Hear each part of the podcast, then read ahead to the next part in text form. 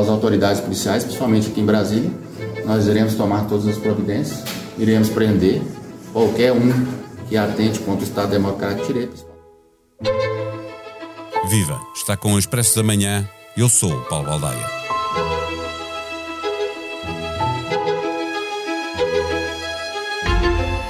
A posse do presidente Luiz Inácio Lula da Silva está agendada para o dia 1 de janeiro, como é habitual no Brasil. Mas a tradição já não é o que era, porque de saída do Palácio do Planalto está um político que se dá muito mal com a tradição democrática. Bolsonaro estará de viagem nos Estados Unidos, evitando dessa forma ter de passar a faixa ao seu sucessor. Não está Bolsonaro, mas está o risco que representa o seu legado, e a poucos dias da posse foi descoberto um plano para matar o maior número possível de pessoas junto ao aeroporto de Brasília e dessa forma lançar a confusão para tentar forçar uma intervenção dos militares e suspender a democracia. A vida não será fácil para Lula da Silva, que tem de andar à procura de maiorias que lhe permitam governar, passando leis no Congresso. Já conseguiu uma vitória, mas essa é uma vitória com sabor amargo porque é um retrocesso no controle do tráfico de influências e corrupção. A lei das estatais, que impedia que alguém passasse da política para empresas do Estado, sem fazer um período de nojo de três anos, foi reduzida para um mês. É igual a não haver lei. A política no Brasil está habituada a esta flexibilidade interesseira e a bipolarização é bem menor no Congresso do que é na sociedade. Nos últimos anos, cresceu no Brasil um setor muito conservador e muito agressivo, ligado aos evangélicos, aquilo a que Renato Lessa chamou os homo-bolsonaros.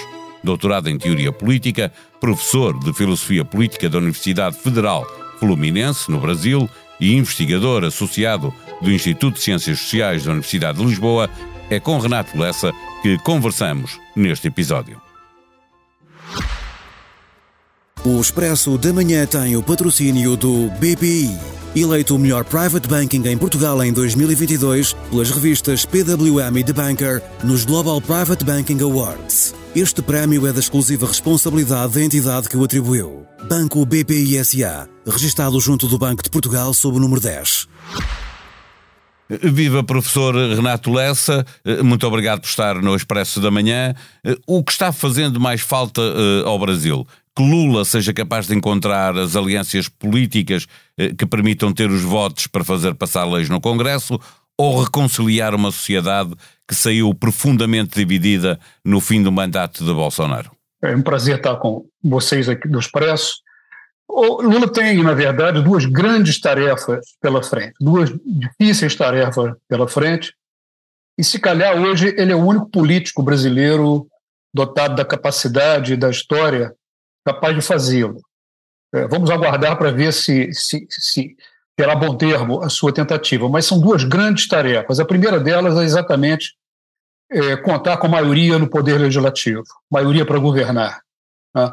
É, é, impossível no quadro brasileiro, e acho que em geral nas democracias, governos de minoria parlamentar, eles são muito vulneráveis. E nós já tivemos uma experiência no Brasil de um governo de minoria parlamentar, o governo da ex-presidente Dilma Rousseff, terminou por ser impedida, por não contar com uma maioria mínima que pudesse barrar o processo de impedimento. Então, o presidente precisa de uma maioria defensiva que o proteja de eventuais ataques dessa natureza mas precisa, sobretudo, de uma maioria governativa, alguma coisa que garanta a governação. E nós temos um, um, um parlamento muito fragmentado, né, são praticamente 13, 14 legendas, legendas partidárias, já, for, já houve mais legendas, houve uma redução, mas ainda assim há muita fragmentação, de modo que é quase impossível que um partido, uma coalizão de um, dois, três partidos, consiga obter a maioria absoluta. Então, é, é, é, é imperioso, isso é, é, do caráter da democracia, que governos sejam governos de coalizão.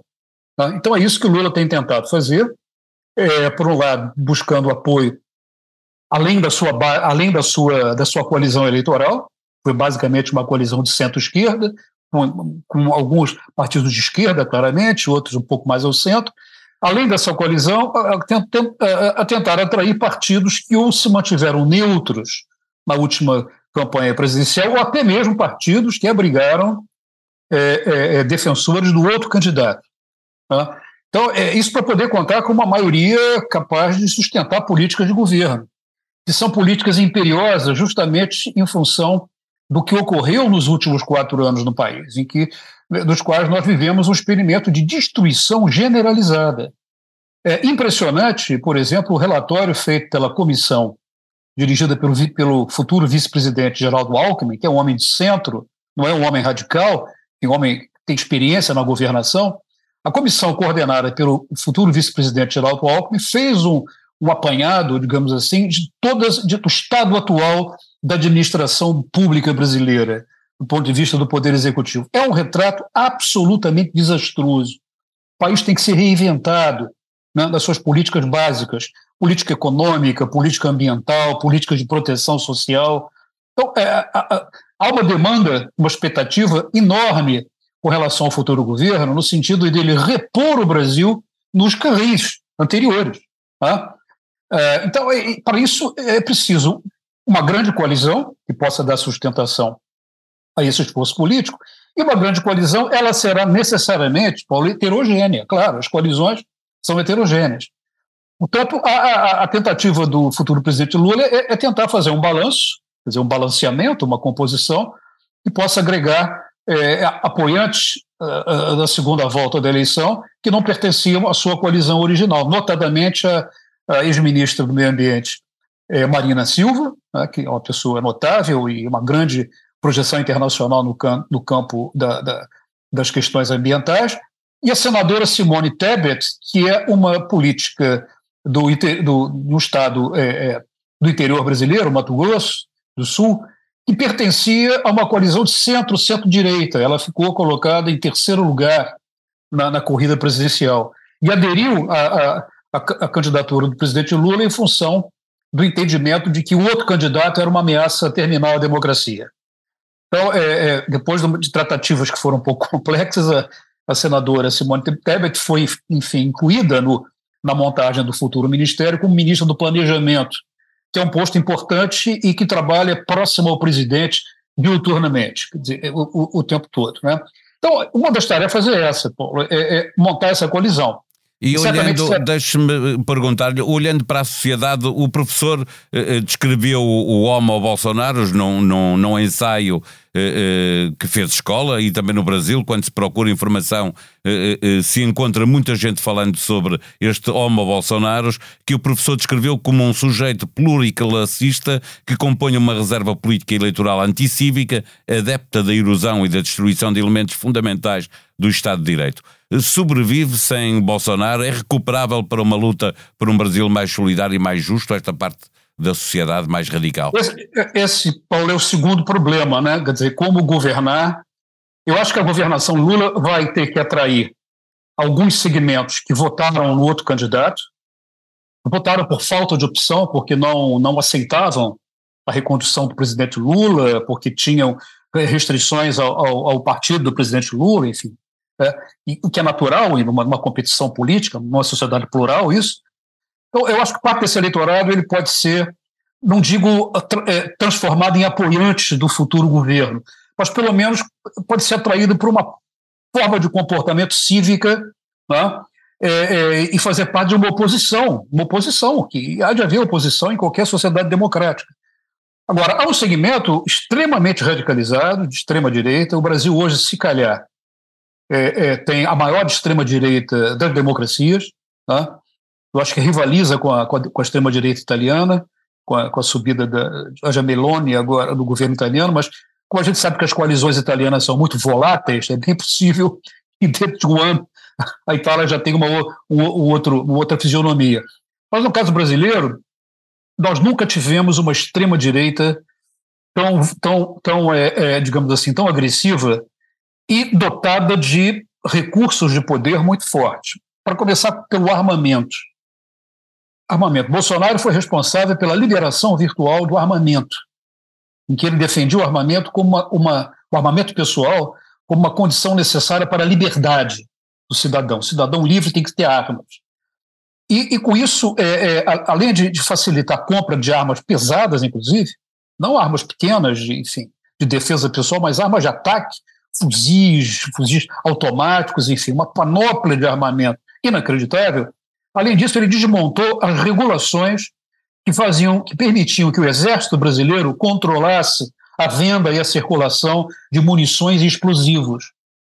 Quer dizer, o próprio exército, que é uma força, é uma força militar e politicamente próxima do, do Bolsonaro, porque as forças armadas brasileiras elas têm lado, elas são de direita tradicionalmente, elas não são como as forças armadas portuguesas, que mantêm-se claramente numa perspectiva de Estado, sem, sem se movimentar é, é, ao longo do espectro político, as brasileiras são, têm uma formação ideológica, cultural, claramente de direita. Isso, enfim, é um histórico disso, um historial disso, como é o caso nós fazemos aqui. Mas mesmo essas forças armadas à direita possuíam regulações de controle de armamentos explosivos que o governo Bolsonaro é, é, é, desconfigurou.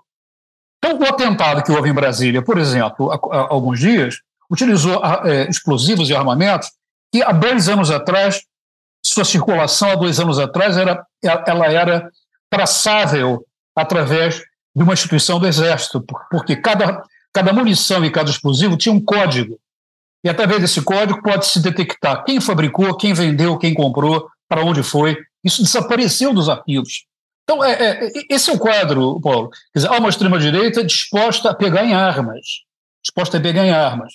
Uma extrema-direita que não aceita uma regra básica da democracia, que é a regra da circulação do poder. O que está, aliás, a tornar muito difícil a cerimónia de posse e a obrigar uh, a reajustamentos para Exatamente, que possa está, acontecer. Está, está a fazer com que a cerimônia de posse seja cercada de grande, grande imprevisibilidade. E o comportamento do presidente da República atual, tá, até 31 de dezembro, e de seus ministros, sobretudo da Defesa e, e, e, e da Justiça, que tem responsabilidade sobre a Polícia Federal, é absolutamente pusilânime e irresponsável, porque não dizem nada. É como se não houvesse governo. Né? A ponto da imprensa brasileira, isso é uma coisa curiosa, a Folha de São Paulo, né, que é um jornal brasileiro importante, quando se refere à equipa de Lula que está a preparar o próximo governo, refere-se à equipa de Lula como governo de transição, como se Lula já fosse o governo. É como se já estivesse é a governar, exatamente. Exatamente, que estivesse a governar, que é uma admissão implícita de que já não há governo, não há outro governo. Quer dizer, o Bolsonaro, o Bolsonaro desapareceu. E não vai estar na posse, não é? Vai estar nos Estados não Unidos. Não vai estar na posse, vai para os Estados Unidos, numa, numa, numa, numa atitude claramente que configura fuga. Bolsonaro está é, literalmente apavorado com a possibilidade iminente de prisão. De prisão. Né? A partir do dia 31 de dezembro, será um cidadão comum, portanto, passível de ser, é, é, de ter sua prisão preventiva decretada pedida por qualquer membro do Ministério Público. É, poder ser investigado designadamente pelo, pelo modo como geriu o, o investigado COVID, já é? está, investigado já está. E várias investigações foram interrompidas por conta da, do acesso à presidência da República, que lhe conferiu foro especial no Supremo. Terminado o mandato, esses processos continuam na justiça comum. Então, é, no mínimo, no mínimo, que eu posso dizer é que os advogados de Bolsonaro terão um imenso trabalho. Né? E, e essa atitude de, de saída para os Estados Unidos, ela configura uma fuga, claramente uma fuga, uma falta de coragem cívica de enfrentar as consequências do que fez, e, e, sobretudo, o seu silêncio é uma autorização para que os elementos mais radicalizados e enlouquecidos façam o que o, o, terrorista bolsonarista fez há dois dias atrás, que é colocar bananas de dinamite embaixo de um caminhão de querosene de combustível de aviação no aeroporto de Brasília. Procurando, aliás, lançar a confusão para ver se uh, o Exército Exatamente. intervinha a partir daí. Eh, Exatamente. Professor... Agora, agora, o curioso, Paulo, só para completar esse meu comentário, é que é, é, esse, esse plano foi urdido num acampamento de apoiantes de Bolsonaro, que se reúne ao, ao, ao, no exterior do principal quartel militar de Brasília, a porta do quartel. Esses apoiantes estão há dois meses a pedir a intervenção das Forças Armadas para que, para que deem um golpe de Estado para, impedir, para impedir a posse do presidente Lula. O ministro da Defesa e o comandante do Exército não dizem nada. Nada, silêncio. Nada, nada, nada. Silêncio absoluto. Esse mesmo ministro da Defesa né, fez um escândalo contra as urnas eletrônicas, dizendo que elas eram inconfiáveis. Que elegeram Bolsonaro há quatro anos. Que elegeram Bolsonaro há quatro anos e durante 28 anos, quando ele foi deputado federal. Ele nunca reclamou das eleições que passou. O ministro da Defesa, cuja atribuição é cuidar da defesa, né, conferiu-se o papel de fiscal das eleições. e ficava diariamente a, a dizer mal das zonas. E diante de, da ameaça terrorista nas portas de um quartel, ele não diz nada. Quer dizer, é, é uma coisa espantosa. O, espantoso o comportamento desse governo que sai, numa imensa irresponsabilidade, porque parece que estão à espera de que alguma coisa aconteça. Portanto, a posse, para ir direto ao âmago da, da, da sua questão, a posse ela ela ela está marcada por alguma imprevisibilidade quer dizer, esperemos que, que tudo é, corra uh, ah, sim, sim. Uh, pela, pela, perfeição. Uma última pergunta mesmo para fecharmos. A alteração da lei das, das estatais mostra uma capacidade do novo presidente gerar as tais maiorias que estamos a falar mas também mostra que em nome dessa governabilidade se podem voltar a cometer erros que se cometeram no passado e que se pagam muito caro em democracia. Focando o seu olhar especificamente nesta alteração à lei fica fica apreensivo em relação ao futuro próximo? Sim, sim, um pouco apreensivo, porque a, a origem dessa lei foi do, do, do, Poder Legislativo. Isso não foi uma iniciativa da equipe do, do, futuro presidente. O Legislativo é que é muito, muito digamos assim, é, é muito. É, é, é ele tem uma sabedoria para esse tipo de coisa, né? Muito habilmente, ele percebeu nessa transição e nessa confusão uma janela de oportunidade para alterar a lei das estatais para permitir que detentores de mandatos pudessem assumir cargos nas estatais num período de quarentena muito reduzido, ao contrário do período anterior. Sim, quase tá? deixou de haver lei, não é? Porque agora quase é só, de só um mês. Então, realmente, isso cria um quadro, um quadro, eu não acredito que fatalmente isso vá levar à repetição do que aconteceu, mas cria um quadro sobre o qual terá que haver um cuidado triplicado para que as coisas não corram mal. Tá?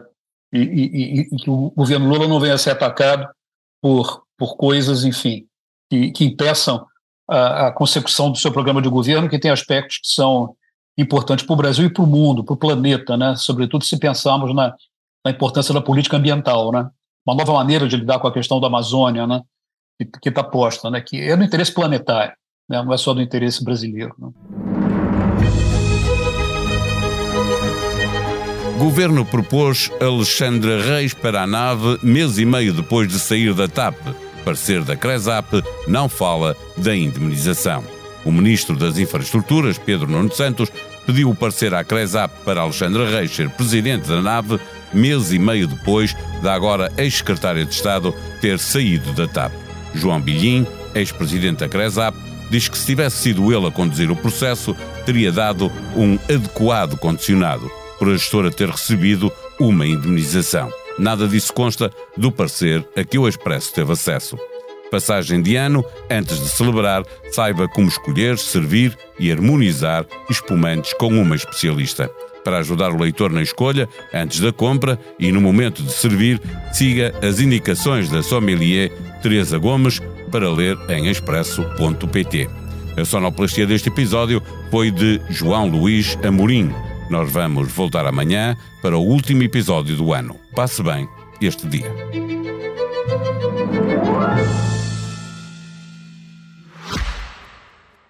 O Expresso da Manhã tem o patrocínio do BPI, eleito o melhor private banking em Portugal em 2022 pelas revistas PWM e The Banker nos Global Private Banking Awards. Este prémio é da exclusiva responsabilidade da entidade que o atribuiu. Banco BPI SA, registado junto do Banco de Portugal sob o número 10.